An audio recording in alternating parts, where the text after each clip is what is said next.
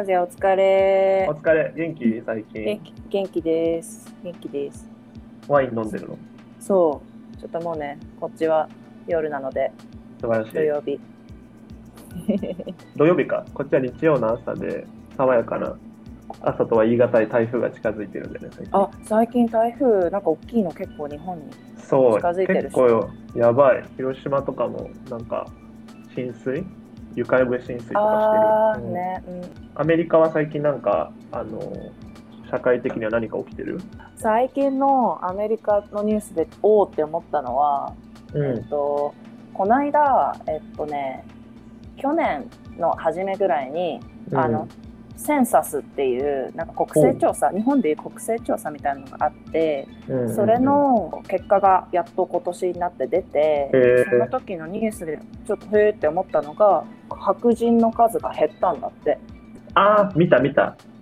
そうなんかアメリカってすごいやっぱ白人の方ががやっぱり大多数の国なんだけど、うんうん。まあ去年1年のいろんな動きからやっぱその白人以外と認識する人が増えたから実際なんかその、まあある意味色では人種で本当に分ければ白人なんだけどなんか他の部分についてもじ自分のこのなんだろうアイデンティティを認めるみたいなうーん。のがあのなんだろうそのデータでそれが反映されましたよっていうのがニュースになっててあ面白いなって。うん、なんかミックスの人たちがめちゃくちゃ増えてて、う。んうんうん。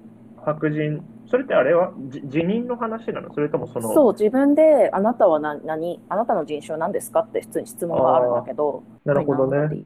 それはじゃあ実際にその白人が減ってるとかじゃなくて、どっちかっていうとその白人として認識してますよっていう人が減ったって感じなのかな？んかラなんだろうラテン系の人とかでも、まあ、人種とかパッと見てみるとなんかなんていうの？あのドイツ系メキシコ人とか、うんうんうんそういう人たちは割となんかその白人として認認知している人も結構いたと思うんだけど、うんそれも少しなんか細かくなるほどね。私の自己の認知は違いますよっていうあり方もちろん移民が増えてるっていうのも一つあるとは思なるうけどほどね。面白いね、それ、非常に。うんうんうんそう。で、先に言えばよかったんだけど、この、あの、ポッドキャストはですね、あの、こういう社会のこととか、まあ、こういうあの、時事ネタというところもあるんですけど、について、まあ、我々二人がね、あの、興味あるところとかね、ちょっと、どういうふうにね、あの、受け止めていけたらいいのかなっていうのをちょっと悩みながら、あの、ちょっとでも皆さんと話せていけたらなというふうに思ってます。っていうところですね。で、今日はですね、お題は、ルッキズムって、ルッキズムですね。最近よく聞くようになったよね。聞くね、最近。ルッキズムってそもそもね、な、どういう話なのかな？ゆかりが定義をちょっと定義ね、見せてくれ。ググったんですよ。うん、ちょっと見ようよ。ルッキズムのルッキズムって定義調べましたう。ん。はい。えールッキズムとは、外見や身体的特徴をもとに人を判断し、差別することです。うん。なるほどね。差別っていうのがやっぱ前提としてあるんだね、それは。そうだね。差別。うんまあ、ないしはその、なんだ、レッテル張りとか、うんそうのんよし、見た目で決めてしまうっていううん。うん。ところにあるのかな。そうだよね。そもそもでもルッキズムがさ、最近、なんだろう、考えるようになったきっかけとかってある？ゆかりは。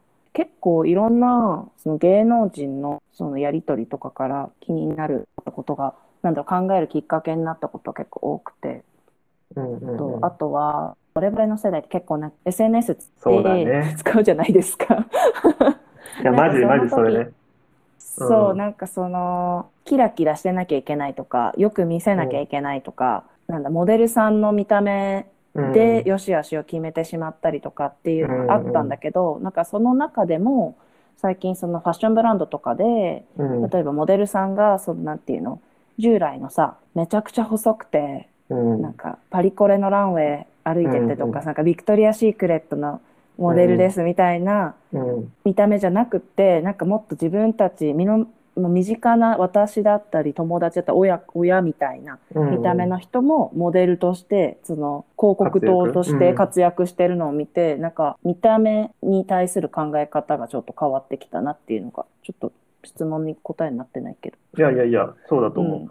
や、俺も確かに振り返ってみる、さ前話したさ、その、あの、水原希子さんうんが、うんうん。あの、なんか世界の顔ランキングみたいな、その、うんうんうん男女であって、そのランキングチャートに対して、なんか、こんなチャートはないみたいな、なんかちょっと、うん。すごい、あの、外見だけで人を、そのランク付けするなんて、ちょっとありえないみたいなことを言ってた記憶があって、で、その時は何を言ってるのかちょっと分かってなくて、うん。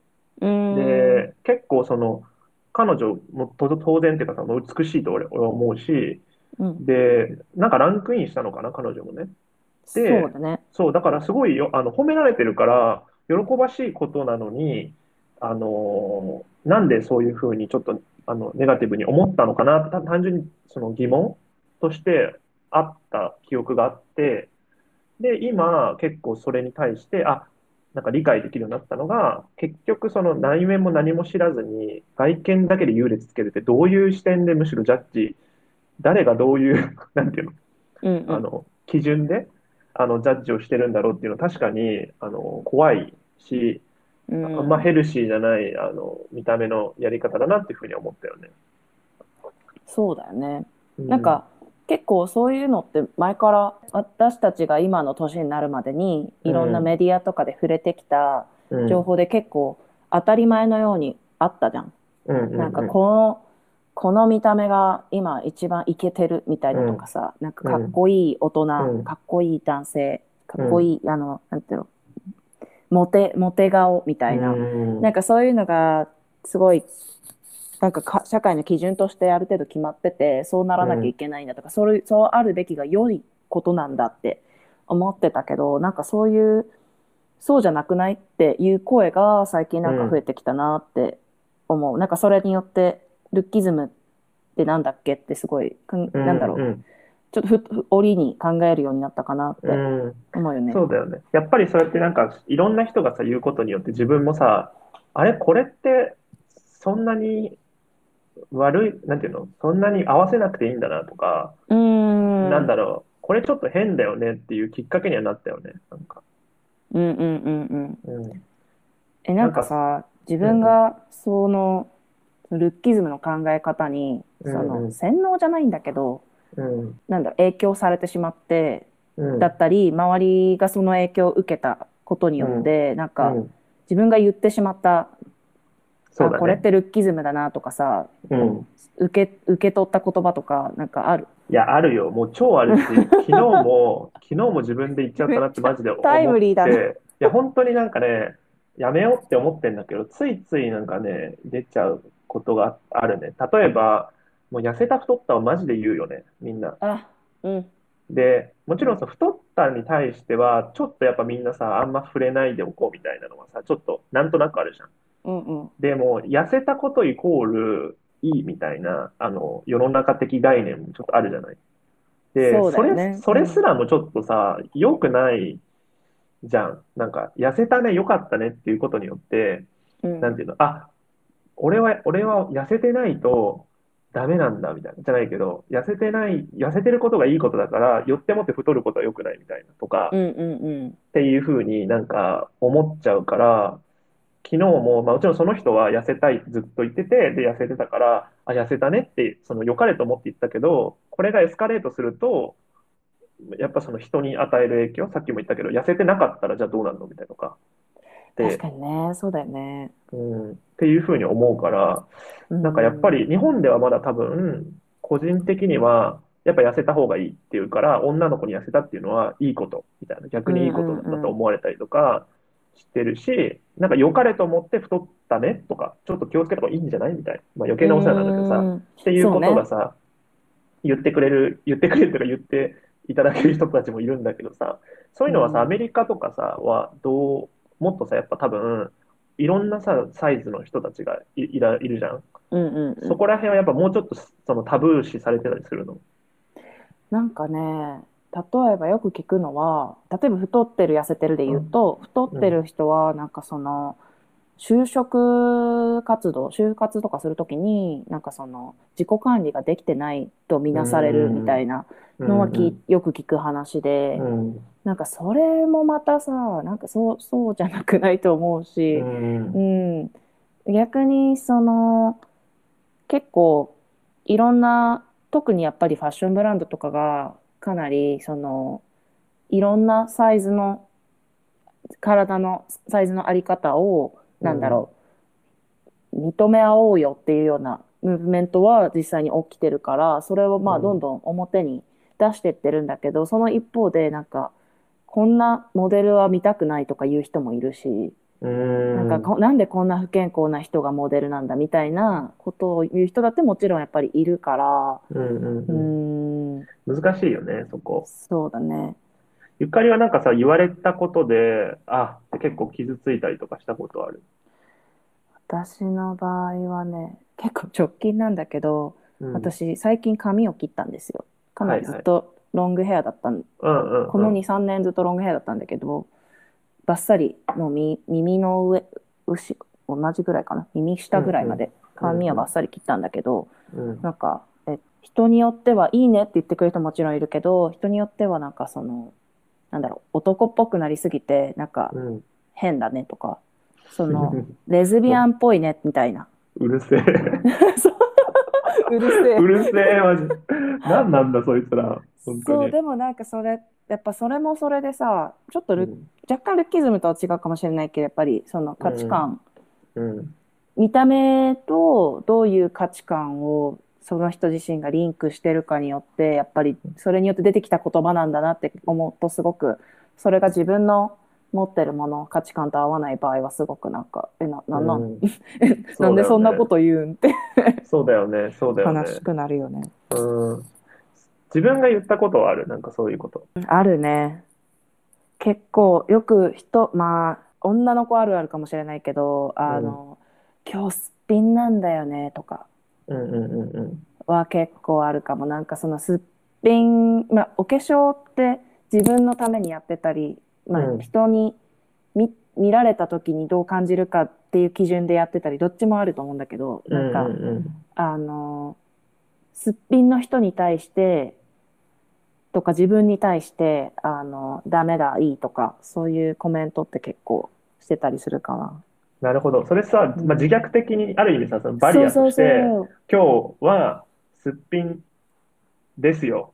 だから、うん。あ、あなたが あえてすっぴんだねって言う必要もないし、そうそうそう。あとなんかやっぱなんかなんだろう、まあ、お化粧することによってそのねやっぱ自分のパーツがの、うん、なんていうの？色映えが良くなったりとかはっきりしたりとか。そうはっきり強弱をつけることが実際できてそれはそれ楽しいんだけどなんかそれがイコールそれをしてることイコールやっぱり美しいうん、っていう基準になっちゃってるとやっぱなんかそのキャスピンなんでみたいな、うんうんうん。えイコールちょっとちょっといつもよりブサイクなんでみたいなうん、うん、感じでその自分を卑下することもあれば、まあ、その周りにそう言ってる人に対してまあねなんかそのああすっぴんなんだなってうんそのなんだろうねなんなんて言ったらいいんだろうねすごくちょっともやるんだけどでも多分やっぱある意味自分自身もやっぱりどこかで少し罪悪感というか、のそう良し悪しをやっぱりうん、うん見た目で決めちゃってるのかなってなるほどね。思うことはあるかも。そうだよね。化粧の話はまたちょっとすげえ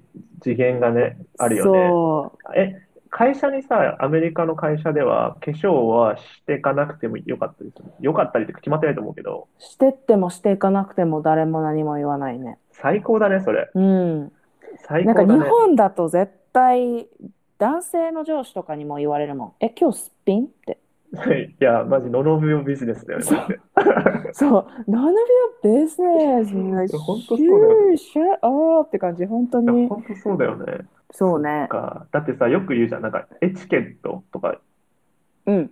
言うじゃん。なんか、大人のマナーですとかって言うけど、まあ、え、なんかそれ、なんか、ジェンダーの話にもちょっとなっちゃうけど、いや、男化粧してない、まあ、知ってる人もいるけどさ、化粧してない人が多かったりして、なんで女性だけ化粧させるんだっていう話もあるし、そうだよね。そうなんだよし。かも化粧してないと、なんていうの、アベレージ、化粧して初めて人としての顔ですよって言われてるような感じじゃん。うんうんうんうん。それってなんか、マジ、何なんだよみたいな。う生まれたままですけど、みたいな。そうそうそうそうそう。なんか例えばお化粧ってそのコンプレックスがあったとしてその人に、うんなんかそれをか、なんだろうちょっと隠したりとか、うんうんうん。ある程度なんかカー。バーカバーしてそのもっと自信のあるその自分でいたいっていう自己表現でもあると思うんだけどうん結構日本の特になんだろう働く世代うんにとってはそのなんかエチケットというかうんうんそのお化粧をしていることがそのプロフェッショナルなマナーですみたいなところうんがすごく違和感があるな、ね、特にさちょっと個人的に思うのは結構やっぱお化粧ってうん。お肌を痛めてそうだよね。うん。その美容成分入ってるとかいろいろあるけど結局はでもおお肌痛めてるやん1日8時間以上つけて、なんかね働いて忙しくなんか一生懸命頑張ってるのに肌もボロボロであ朝やること増える夜もやること増えるみたいなもうなんか しうんどいうだよね。そうだよね。いやー、わかるわ、それ。わかるわっていうか、俺さ、日焼け止めつけることすらもう、もうストレスだもん。うんなんか自分で日焼け止めとかつけるの。そっか。ねでもさ、やっぱそういうのってさ、結局さ、なん、なん、なんかさ、その一言でさ、なんか変わるとかさ、一言でさ、うわ、最悪とかっていうわけじゃなくてさ、どっちかって自分に蓄積されていくじゃん。言うこ、言ったりすることもそうだし、うん。受けるって言葉で、なんかその無意識のうちに自分に影響を及ぼしてる気がするんだけど、そうなんかわ、うん。なんだろう。生まれ育ちながら、うん、えっと、自分と周りが掛け合ってるおまじないみたいなイメージあ、それわかる。洗脳みたいなね。そうなんうかんそうなんかこうあるべきこうじゃないとダメ、うんうんうんうん。それは可愛いそれは可愛くないみたいなかっこいいかっこよくないみたいなのがすごくなんかなんだろうすごい無意識にうん決めてない、そうのんうんうん。周りを見たり自分を見て決めてしまっててでもなんなんでだっけって思うと全然そんな大事な話じゃないのに見た目だけでそういう判断するのって、うん。うん、そうだよね。なんかその自分も傷、あの相手を傷つけることももちろんあるし、自分が知らずにその追いやってるところもあるよね。そうだねうんうんうん例えばその痩せたね、いいねっていうことによって自分にもさ、痩せなきゃいけないとか、うん美白で綺麗だねって言ったら自分もなんかあ美白じゃなきゃいけないんだってちょっと思うし、そう相手にも呪いをかけてるというかさ。ちょっとでも日焼けしたら、まあもう私は価値がない存在なんだ。そうだよね。そうだよね。ちょっとね、どあの、究極的に言うとそういうことになっちゃうよね。そうだよね。でもそれがさ、な、なかったらさ、例えばだけど、超、ちょっとなんていうの、そういう、な、ないっていう世界はないかもしれないけど、そういうのを言われないで育った子供がいたとしたら、なんか、うんえ、なんか日焼けしてるの好きなんだけど、てかアメリカとか西洋は割とさ、日焼けしたい文化じゃん、どっちかっていう。だし、そう思う人もいるかもしれないし、なんか、美の定義がそれぞれ、なんか何がクールか何がクールじゃないかみたいなのも、多分違う、変わってくるんだろうね、フラットになって。そうだよね。それもそうだと思うん、そうだよね。さらに踏み込むとさ、なんか健康的かどうかみたいなことを言ってくる人もいるじゃん。なんか、う。うん。いや、たとえ、わかりましたと。太ってる、痩せてるっていうのは確かに良くないけど、でも、あなたの外見って健康的じゃないよね、みたいな。うんとかを言ったりするときって、なんかそれすらも、いや、ノーノーブ用ビジネスなんだがってちょっと思ったりするけど、それってセンシティブすぎるのかな？どうなんだろうん私はでもそうセンシティブすぎないと思うなんかもうそれもね、うん言っていいのはお医者さんだけなんだよう。わかる。親とかね、せめて、そうせめて。せめまあ親もまあかなんか家族とかでに言われても傷つくかもしれないけど、うなんかお医者さんはその 自分の医療的な専門知識に基づいて、あなたは痩せすぎとかあなたはちょっと、うんうんあの確かに。なんかハイスピードで太って太ってるよとかさ、うんこの短期間でこの増量幅もちょっとあかんよみたいなさ、あるじゃん。それはあの専門家の意見として聞こうとうん。いう意味では、その多分、うんある程度ちゃんと聞いた方がいいしあうんそのちゃんと受け止めて、なんかその健康かどうかっていう指標で考えるのであればそこはいいと思うんだけど、なんかそれ以外の人はね言っちゃダメなんだよ。いや、そうだよね。なんか病気しちゃってて、例えば自分のパートナーとか、うわかんないけど、ん。子供とかがそういう体質、例えば糖、糖尿病とかで、うんちょっと気をつけ、でもそれもさ、数値でいいよね。その、なんていうの？体格とかでさ、いやなんか太ったとかって関係ないよね、確かに。関係ない。あと結構われ私たちの世代で言うと結構周りのさ女と子のお友達でやっぱり妊娠して出産を経てうん。うん。うん。体型がっていう話結構あるありがちじゃない、うんでもそれもさなんかもういやいいんだよって。いや、そうだよね。子供を産むためにさ その健康け栄養素をしっかり蓄えて生まれてきたんだから、うん。それで太っちゃったって言ってそれをさなんかなんだろうこあの人は3ヶ月で元の体型に戻ったとか私まだまだ戻らないみたいなうん、やり取りって不毛だよねって思う。確かに、不毛だし、なんか、余計俺太りそう。そのなんか、そういうこと言われたらストレスで余計食べちゃう。そうルッキズムの悪循環ってあるよねなんかその特に痩せた太ったは本当にそう思そうだよね。いや、うん本当そうだよね。いや、でもなんか例えばそれでさ、なんか、じゃあ、た、じゃあ、じゃあどうするべきかって話になるとさ、もうさっき言ったように、まあ、太った、太って痩せたとか、なんだろう、あの、化粧とか、まあ、髪型とか、いろいろさ、個性があるじゃん。それをさ、もう触れないっていうことがいいのか、それとも、なんか、でも褒め、褒めたい時もあるじゃん。なんか、いいねって言いたい時もあるけど、なんかそこら辺ってさ、すごい難しいよね。例えばだけど。うそうだよねその髪型の話だけどさ、ゆかり髪切ったね、いいねとかって言ったら、え、それは何？ジャッジしてるの？みたいな話になるのかならないのかってさ、えそれめっちゃ難しいね。難しいよね。なんか。う、ん。とか、その服めっちゃ可愛い。まあ服は、なんか俺はも、ものだったらまだ、その褒める、褒める分には、その人がチョイスして、あの、買ってたからいいのかなとはちょっと思ってるんだけど、どうなんだろうね。その服めっちゃ可愛いねとかって。そうね。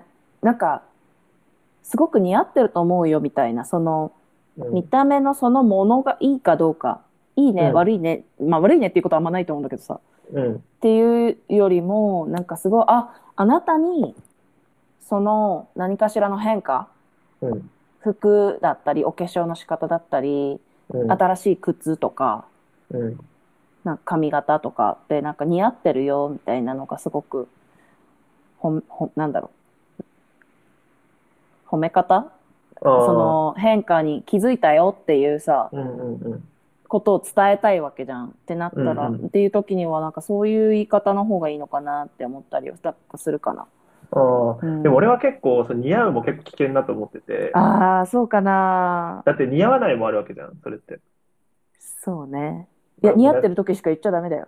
いや、もちろんだけどさ、それ、例えば、ゆかり、そのショートヘアすごい似合うねって言われた時に、え、私ショートの方がいいのかなとかって思わないのかなと思って、ちょっと、どう、どう思う？あまあ、あーでもそれ難しいね。センシティブになりすぎ？ー自分 すごいなんかね我々今なんかすごいぐるぐる回っちゃってるかも。ドツボに？はまりつつあるかもしれない。でも、なんかさ、そういう議論だよね。うん。なんかすごく私今アメリカで働く機会が得られてから3年ぐらい経つんだけど、うん。なんかその職場ですごくああ違うなって思ったのがもうなんか見た目について本人がなんか言い始めるまで絶対にコメントしないんだよね。うん。例えばなんかちょっとなんだろう。そのまあ身につけてるもの褒めるぐらいはあるんだけど、うんうん。なんかまあ太ったねとかはもちろん言わないし痩せたに対しても特段にコメントしないし、うん。どっちかっていうとなんかそのなんだろう。成し遂げたこととかうんうん仕事の内容とかやり方について、あさっきさあの手助けしてくれてありがとうねみたいなすごい助かるみたいな、うんもう一緒に働くの超楽しいわみたいな。うんそういうなんかなんだろうお互いのポジティブコメントポジティブフィードバックの出し方とかやってるのがすごいなんかあんまりその人を褒める人の良さをあなたに伝え、あなたに対していいよって思ってることを伝えたいよっていう時の言葉選びがほぼ見た目については言わないっていうのがすごく印象的だった。なんかあなたは若くていい若くて綺麗でとかって結構言う人うん。もう今まで会ってきたところもあるけど、うん。なんかそれだけじゃないよねっていう。うんうんうんううん。ん。確かに、そのさ、年齢の話もすごいあるよね。例えば、会社で結構、いや、俺おっさんだからさ、とかって、あるある。自虐で言われる時とかって、もうな、なんて言ったらいいかわかんない。なんか、そのさ、急にさ、真面目にさ、いや、おじさんとか関係ないですよって言言ってもいいけど、ちょっとギャグで言われてたりすると、そんな真面目トーンで返せなかったりするし。笑いながら、いやいやいやいやって。そうそうそう。なんかそういうのもむず、難しいよね、そこら辺難しい。うん。確かに。だから結局さ、そうんの、うんうん。まあなんか、結局難しいってずっと言ってるんだけどさ、とはいえ、結局その一人一人がさ、そのことに対して、あの、言われたものに対してどう思うかってところだから多分、解がないっちゃ解がないけど、うんで、も、俺、個人としては、もう外見については基本的に触れないが、さっきの職場のアメリカの話だけど、に近いかなと思ってるかな。で、あんまりその、本当に身体的なものには触れずに、まあその、選んだ服とか、あの、いや、その、成し得たこととか、その、例えばだけど、そのバッグ欲しかったんだよねって言ってた人が、そのバッグ買って、あ、いいね、そのバッグ買えたんだとか、そういう行為に対して、なんか、褒めていくってだけでいいんだろうなとはちょっと思い始めた。わかります。そうね。私も本当そう思う。本当に外見に対してコメントする必要ってマジないなって。うん、そうだよね。うん自分にもそうだし、相手にとってもそうだよね。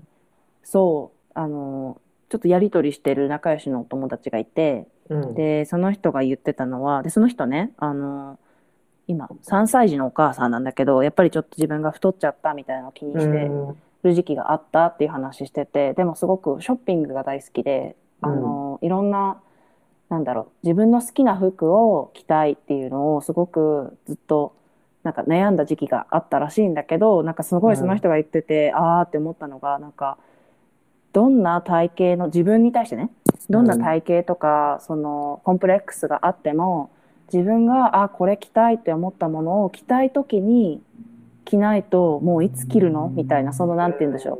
なんだろう。その時その時の体自分型。がそう体型だったり、そのいろんなコンプレックスがある中での自分が一番あ綺麗だな、えっと心地いいな自信が持てるなっていう格好をもういつもしていたいよねっていう。うんうんうん。のがすごい私はさあの最近すごいなんかああすごいいい考え方だなって。例えばなんかさ、痩せなきゃ痩せてこの服着れるようにならなきゃとか。うんうんうん。って言って自分を苦しめてた時があって、うん。なんだろうもうなんか毎朝毎朝着る服ないとか。うんうんうん。しんどい。もうもう終わりもう世界の終わりだみたいな時もあったんだけうんわかるわかどる。でなんか買い物にも行けないみたいな、うん。でもそうじゃなくて今の自分が着てハッピーになる身につけてハッピーになるものをその時その時で選んでその時その時にハッピーでいることがなんか幸せだよ。その時なんだろう。その場その場での幸せなんだなって。うんうんうんうん。で。それをうん。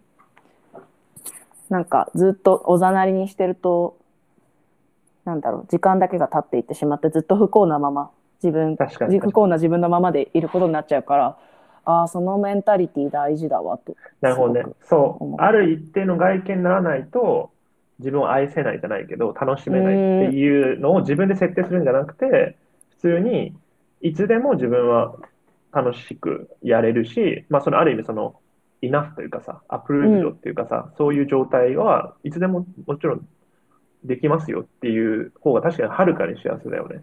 そううんで。そうやって自分のことをなんかさそのどんなんだろういろんな価値観があるけどどんな自分も受け受け入れるというよりもなんだろう愛する。自信のある自分になれるようにどうすればいいのかっていうのをうん。考えて暮らしてった方が断然幸せだよねって。それいいね。めちゃくちゃいいね。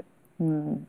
で、なんかすごい思うのは、一個俺がやってるのは、インスタとかで、いろんな人を最近フォローするようにしてて、うん。やっぱそのインプットでさ、例えばだけど、インスタでさ、やっぱ本当に別になんか、それで選んでるわけじゃないんだけど、単純にかっこいいなって思った人たちをあフォローしてるけど、なんかいろんな種類の人たちをフォローしてると、見慣れてきて、やっぱ、その、例えば体型とか人種とかいろんなものに対して。うんで、そうすると、なんか、それが普通になってくるから、なんか、例えばわかんないけど、あの、急に、その、すごいカリカリとか、すごいビッグな人に会っても何も思わないし、なんか普通だなって思うというか、うようにん。なったりするから、例えばその、あと人種の話とかね、あんまり日本だと中東系のそのムスリムの方とか見ないから、でもなんかインスタとかで見てると、あ、普通にいるよね、みたいな。なんかその時、うんうんお、うんなんかいるなってちょっと overreact することもないし、なんかそういうちょっとしたことも、まあできるっちゃできるよなと思った。なんか。うん、なんかそのメインストリームと言われてない、まあ、ある意味見た目の人たちであったりっていうのを自分の生活の中にあえてそう、取そり入れ積極的に取り入れていくってことだよね。ううんそうそうん、あ、いいね。それはすごく私も実践してみようかな。そう、結構ね、それやると、偏ってたなと思ってた。なんかその、えなんていうの、俺、情報食べ物だとちょっと似てるなと思ってて、うん摂取する栄養を考えて、なんかそれもちょっと作為的で嫌なんだけど、でもバランスをとって、メディアとかそのインプットのバランスを取るっていうのはありかなとも個人的には思ってる。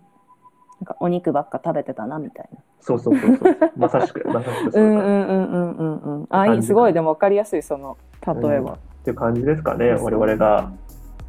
そう、だからね、世の中ででそういう外見とかでね、変に苦しんだりとかする人がね、いなくなったらいいよね。というしかもとりあえず自分の周りで、そういうふうに思ってほしくないなって思う。なんか、仲いい人たちが苦しめられてるのがすごい、なんか、あなた、僕友達になってるあなたの外見じゃなくて、めちゃくちゃやっぱりいいやつだと思ってるから、あの、うんいい時間をくれる人だし、いるだけだよ、もうそれだけだよっていう状態がハッピーだよね。そうだよね。間違いないね。ううんんうんうんうん。ということで、今回はこんな感じかな。うんちょっと白熱して、しかも初回ということで、なんか、まだ感じがつかめてないけど、ね。探り探りだったね。うん、1でも、時間話したね。わお、これ、こんな感じでね、またやっていきたいと思ってるので、また、あの、ね、継続してやっていきたいと思います。いきたいと思います。またねじゃあねじゃあね